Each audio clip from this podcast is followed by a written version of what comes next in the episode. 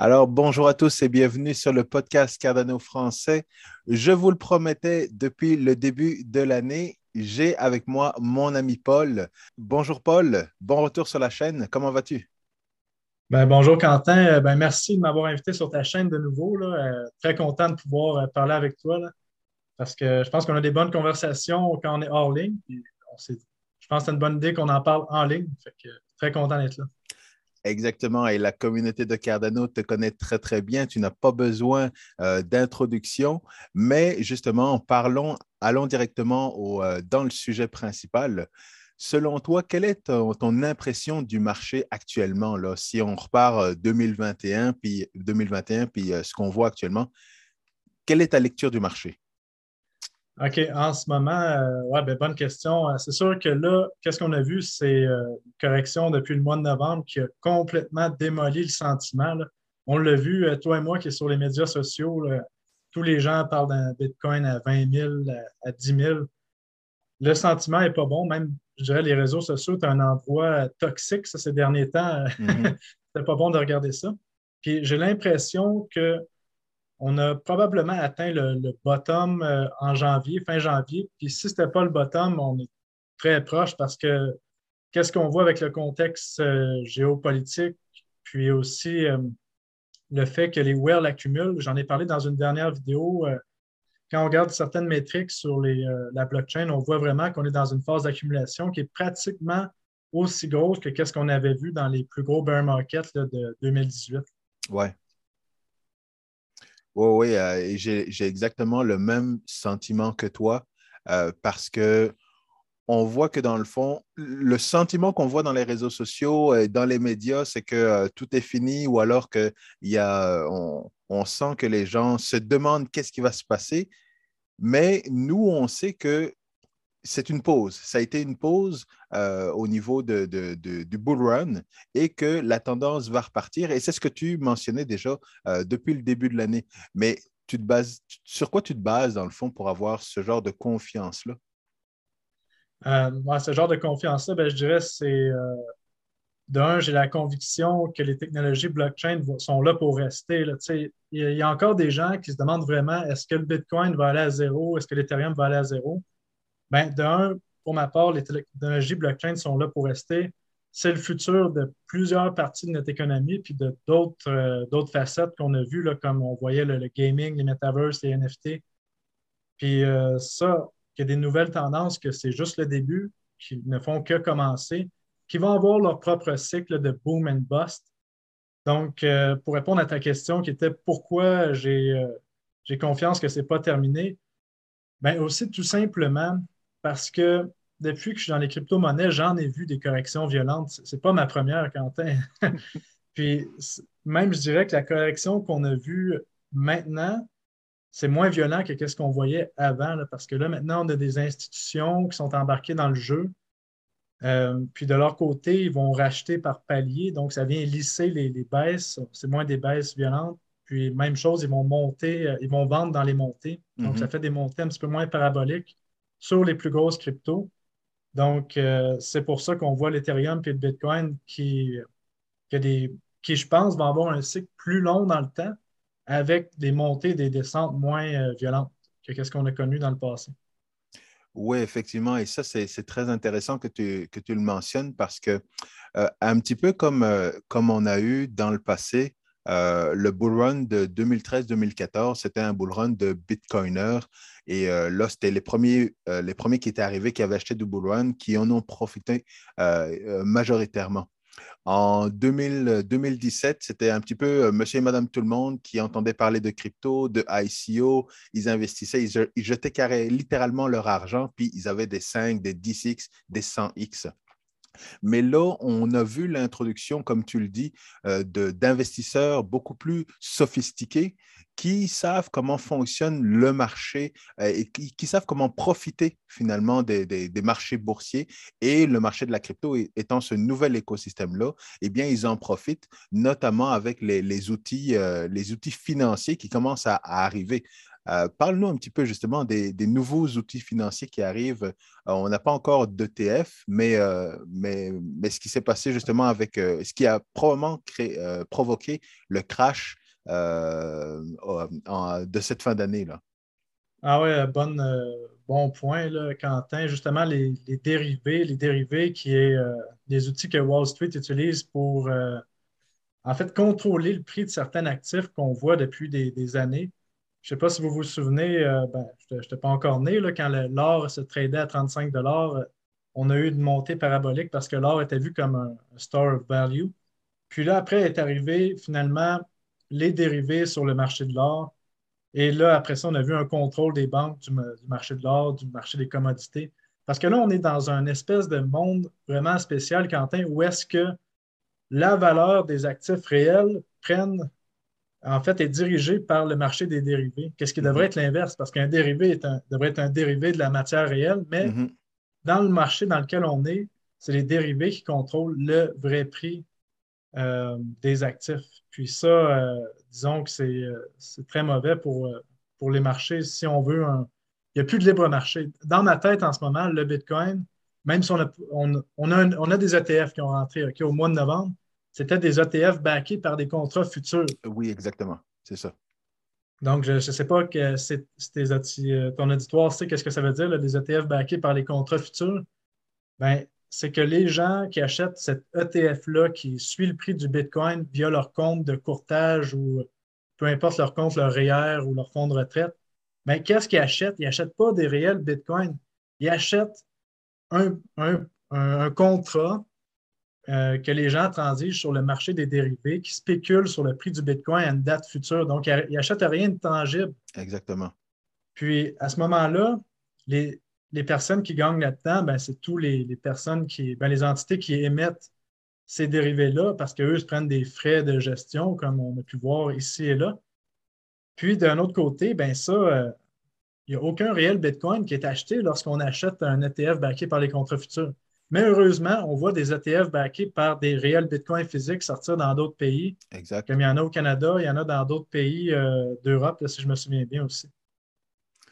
Oui, c'est ça. Et donc, pour la, la, rectification, pour moi, un réel ETF, c'est évidemment un ETF qui est backé, qui est garanti par du vrai Bitcoin et pas par des contrats futurs également. Et c'est ce qui fait en sorte que justement ces investisseurs beaucoup plus sophistiqués savent comment fonctionnent justement ces différents outils financiers qui ont un impact finalement sur euh, Bitcoin et le marché des cryptos.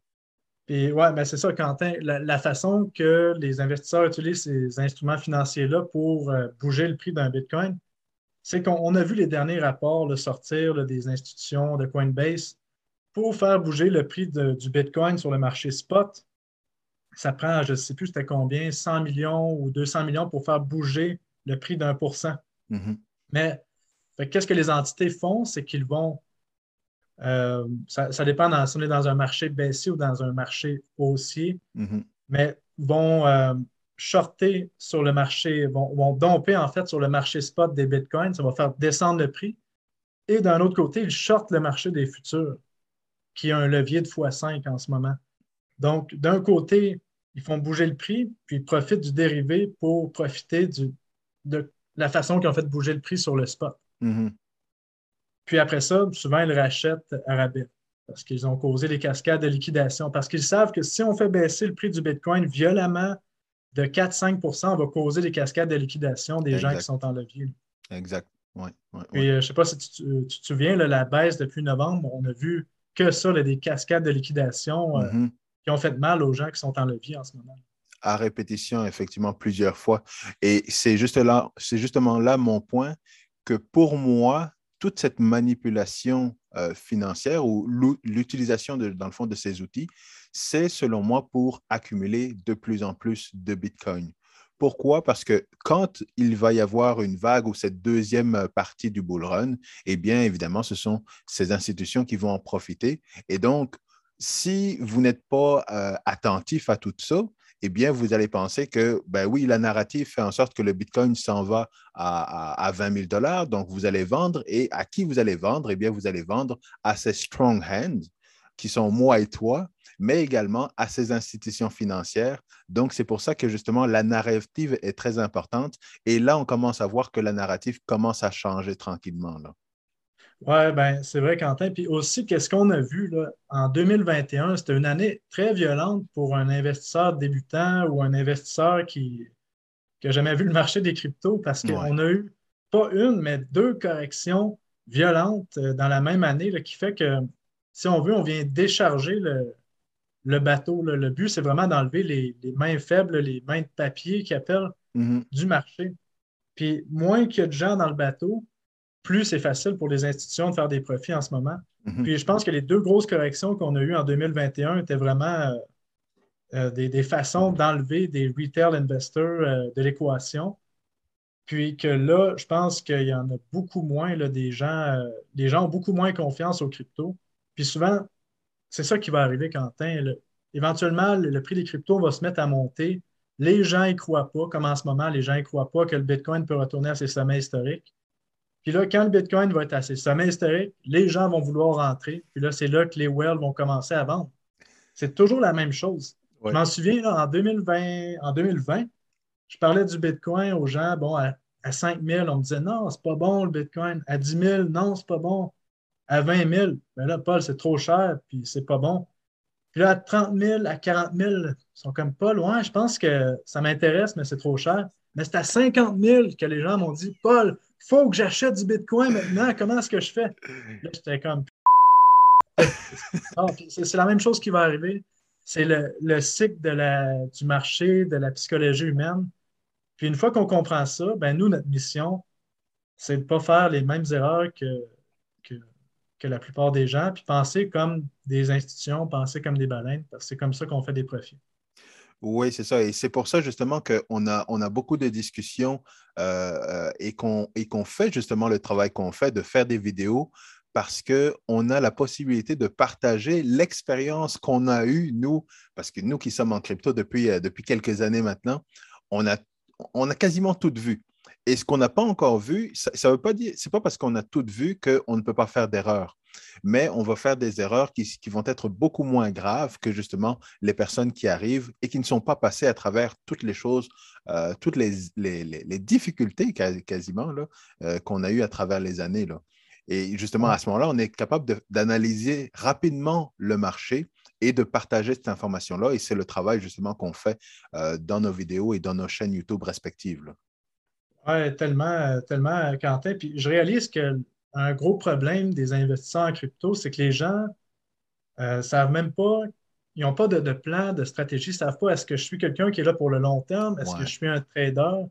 Puis déjà de savoir que vous êtes trader, vous êtes là pour le long terme, vous avez une partie de votre portfolio que vous tradez, l'autre pour le long terme, ben, ça vous sécurise mentalement parce que les gens, à chaque. Euh, ben, je dis les gens, ce n'est pas tout le monde, mm-hmm. mais les gens qui sont, sont confus dans dans leur stratégie d'investissement, ben, ils ne savent pas quand il y a une correction, est-ce que je devrais prendre des profits? Est-ce que je devrais racheter plus? Bien là, ça dépend de votre perspective d'investissement et de votre stratégie de money management.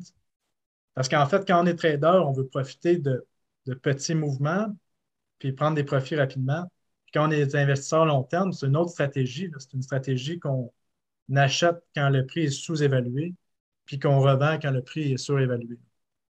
Oui, et tout ce travail-là, toute cette analyse-là, tu, as fait un gros travail justement en, euh, rédigeant ce, livre. Parle-nous de ton expérience justement pour, euh, pour mettre, rassembler toutes ces idées-là et les mettre sur papier. Ah ouais, ben la Bible du Bitcoin et des crypto-monnaies, ouais, c'est un livre de 70 000 mots. Disons que ça a été assez long à écrire avec mon, bon ami Alexandre. Euh, ben, le, le, but de ce livre-là, c'est vraiment d'aider les gens, d'un, à comprendre c'est quoi les crypto-monnaies, comprendre comment ça fonctionne pour ne pas se faire défoncer. En réalité, le, but de ce livre-là, qui a été la prémisse, c'est de. Avec moi et mon ami Alexandre, on voulait juste écrire un recueil pour moi et lui que de, de nos erreurs, en fait, les erreurs qu'on a faites dans le passé pour ne plus les répéter, puis euh, d'écrire nos stratégies pour répéter certaines stratégies lorsque mhm. le marché laisse comporter d'une certaine façon. Puis là, quand on a commencé à l'écrire, on s'est dit pourquoi pas le rendre public? Puis moi, une de mes missions dans la vie que je réalise, c'est que j'aime beaucoup partager, j'aime beaucoup que tout le monde réussisse. Mhm. Puis ce livre-là, ben, c'est juste un recueil de plusieurs années d'expérience. Ça fait euh, plus de dix ans que je suis sur les marchés. Puis euh, en fait, il y a dix ans de mon cerveau là-dedans, dans ce livre-là. Je pense que c'est pour ça que je l'ai écrit. Et euh, justement, je voulais l'avoir avec moi pour pouvoir vous faire gagner deux livres de mon ami Paul. Et tout simplement, pour gagner l'un des deux livres, vous n'avez qu'à laisser un commentaire dans la description et aller vous inscrire à la chaîne de mon ami Paul, à Paul Crypto Formation, et vous courez la chance de gagner un des deux livres que je ferai tirer dans ma prochaine vidéo. Mais ce n'est pas tout. Donc, en plus justement de faire ce, ce livre-là, qui est le recueil justement de toutes ces expériences-là, eh bien, il y a toujours les formations et les formations, c'est important de suivre ces formations-là parce que, comme tu l'as dit, ça permet de déterminer le genre d'investisseur que vous êtes. Et généralement, comme tu l'as dit également, et c'est la même expérience pour moi, c'est que les gens agissent beaucoup trop tard lorsqu'ils veulent investir en crypto c'est quand tout le monde en parle et que le, Bitcoin est déjà rendu presque euh, à son sommet que les gens veulent investir. Et ce que je répète toujours aux gens, c'est qu'il faut se préparer pendant les périodes creuses. C'est pendant les périodes creuses que vous devez avoir vos stratégies, commencer à, développer justement plus de connaissances. Et tu as fait encore une fois un très bon travail en, euh, créant deux formations. Et euh, peux-tu nous en parler? Oui, euh, ouais, ouais, Quentin, euh, certainement. Ben, merci d'en parler euh, sur la vidéo. ben, premièrement, pour parler du point que tu disais par rapport aux gens qui sont beaucoup trop tard, je veux juste faire une petite parenthèse là-dessus. Il y a tellement de millionnaires de, salons, je ne sais pas si vous comprenez l'expression, des gens, je savais que ça allait monter. Si j'avais monté, si j'avais acheté, je serais millionnaire. si j'avais vendu, je serais millionnaire. Ben, le, but quand on investit, c'est de ne pas être un millionnaire de salon, mais d'être capable d'être quelqu'un qui a un plan et qui agit selon son plan. Puis ça, euh, ben, il n'y en a pas beaucoup qui sont capables de respecter son plan parce qu'il y a deux phases, il y a deux choses importantes à comprendre. C'est que oui, il faut faire un bon travail d'analyse pour choisir les bonnes cryptos, les bons moments pour acheter. Mais 50% du travail aussi, c'est d'avoir un plan et de le respecter. Puis euh, ça, euh, même si le plan n'est pas parfait, si au moins il permet de tirer des profits de ce marché-là, c'est ça qui compte. Fait que l'idée, c'est de comprendre qu'il y a une partie analyse, puis il y a une, partie psychologique qui est d'agir quand c'est le temps. Exact. Euh, ça, dans crypto, c'est très important. Puis pour les formations, ben, comme Quentin parlait, j'ai deux formations sur mon site web. je vous invite à aller les voir si ça vous intéresse sur paulcryptoformation.com. Une pour le trading, pour apprendre les meilleurs points d'entrée, d'achat, de vente, de sortie selon euh, les chartes, l'analyse de chartes, et la formation de finances décentralisées pour faire des, euh, des taux euh, passifs sur ces stablecoins. En fait, cette formation-là, je l'ai faite parce que moi-même, je trouvais ça complètement désolant de faire du 0,25% d'intérêt dans mon compte de banque. Ça fait que j'ai découvert la finance décentralisée. On peut faire du 10, 15, 20, 30% d'intérêt par année en étant en stablecoin, donc, donc non exposé à la volatilité du marché des cryptos. Puis c'est ça que je voulais rendre accessible au public euh, par ma formation de DeFi. Et c'est une formation qui est également très complète parce que tu es passé à travers plein de plateformes et tu décris également ce que c'est le DeFi et comment justement accumuler des revenus passifs. Est-ce que, est que selon toi, les revenus passifs, on peut en faire autant dans le bull run que dans le bear market? Euh, ça dépend des protocoles. Il euh, faut vraiment être judicieux dans son choix de, de stratégie selon un bull market ou un bear market parce que les taux d'intérêt changent dans les protocoles de DeFi. Dans un bull market, c'est là qu'on retrouve les plus hauts pourcentages euh, de rendement, surtout ce qui est les prêts et les emprunts, parce que les gens aiment s'emprunter pour acheter plus de crypto-monnaies.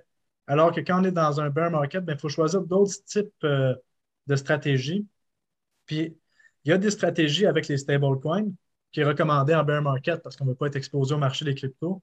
Puis il y a des stratégies en bull market quand le marché monte qu'on peut placer, euh, par exemple, ces Bitcoins, ces Ethereum, dans certains protocoles, puis faire des rendements passifs dessus. Puis ça, je pense, Quentin, il euh, faut détenir aucune crypto sans faire du rendement euh, dessus. Moi, je pense qu'il faut, chaque fois qu'on a une crypto, il faut être payé pour la détenir. Puis ça, ça va être une mise à jour que je vais faire éventuellement sur la formation, comment utiliser la DeFi en marché aussi, justement, pour du Bitcoin, de l'Ethereum, du Cardano, peu importe la, crypto.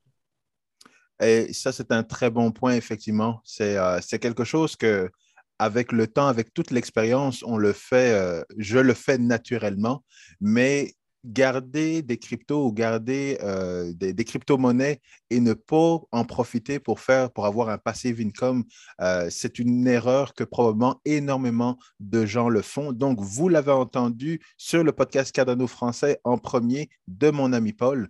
Ne laissez pas vos cryptos, euh, justement, ne, faire, ne, pas vous rapporter de l'argent.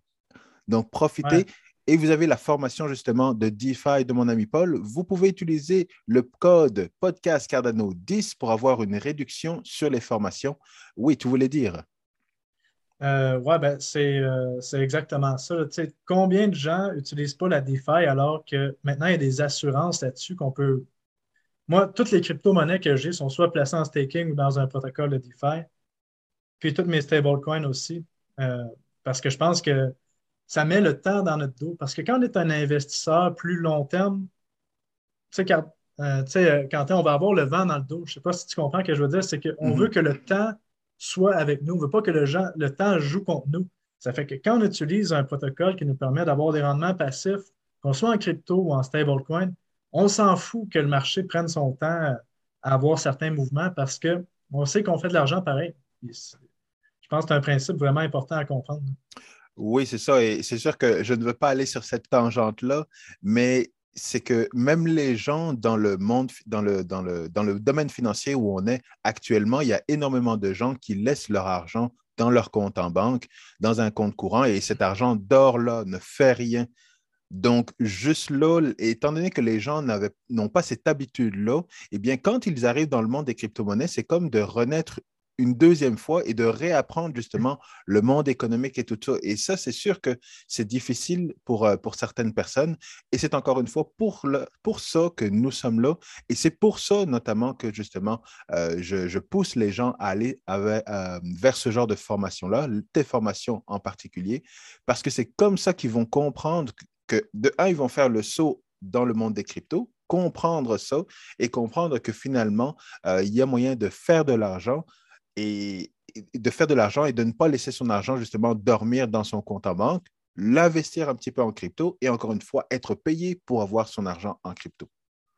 Oui, tellement, tellement, c'est tellement important à, comprendre. Puis même sans, euh, bon, c'est sûr qu'une formation, ça accélère la, learning curve, mais lisez, tu prenez le temps de lire là-dessus, ça vaut la peine. S'il y a bien quelque chose qui vaut euh, le temps euh, de mettre, d'investir son temps, ben, c'est dans, d'en comprendre la, DeFi et les crypto-monnaies, je pense que ça peut sauver des années de vie par la suite.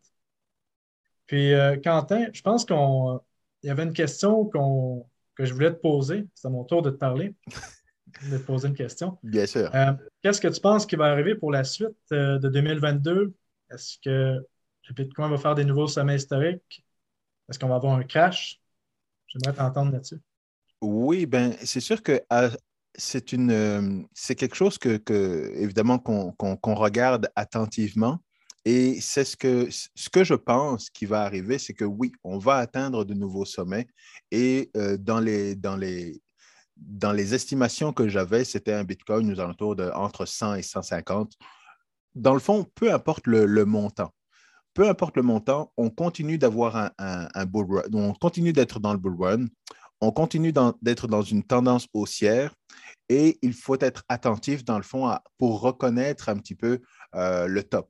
Donc, les moments où il va y avoir beaucoup de. Euh, où les gens vont, vont, investir, où il va y avoir des nouvelles personnes, où les médias vont commencer à, à dire que le Bitcoin va arriver à tel montant, tel montant, tel montant, c'est là que justement il faut reconnaître. Mais contrairement à certaines personnes qui pensent que maintenant que les institutions sont là, euh, on ne risque plus d'avoir des, des crashs de, 80% des choses comme ça. Ça, je pense que c'est très dangereux, dans le fond, d'avoir ce genre de, discours-là. Je ne sais pas, qu'est-ce que toi, tu en penses, là? Ah ouais, tellement, tellement. on l'a vu, les institutions sont là, puis on a quand même eu un Bitcoin qui a crashé d'à peu près 55% euh, dans les trois derniers mois. Ça fait que, ouais, définitivement, je pense qu'il faut être alerte à tout ça.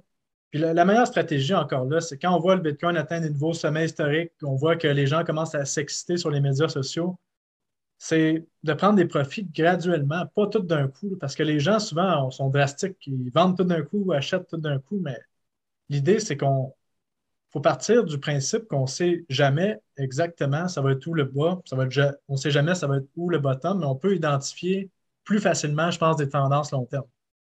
Puis pour ma part, Quentin, je pense aussi qu'on va avoir des nouveaux sommets pour 2022 sur le Bitcoin, la plupart des altcoins de qualité.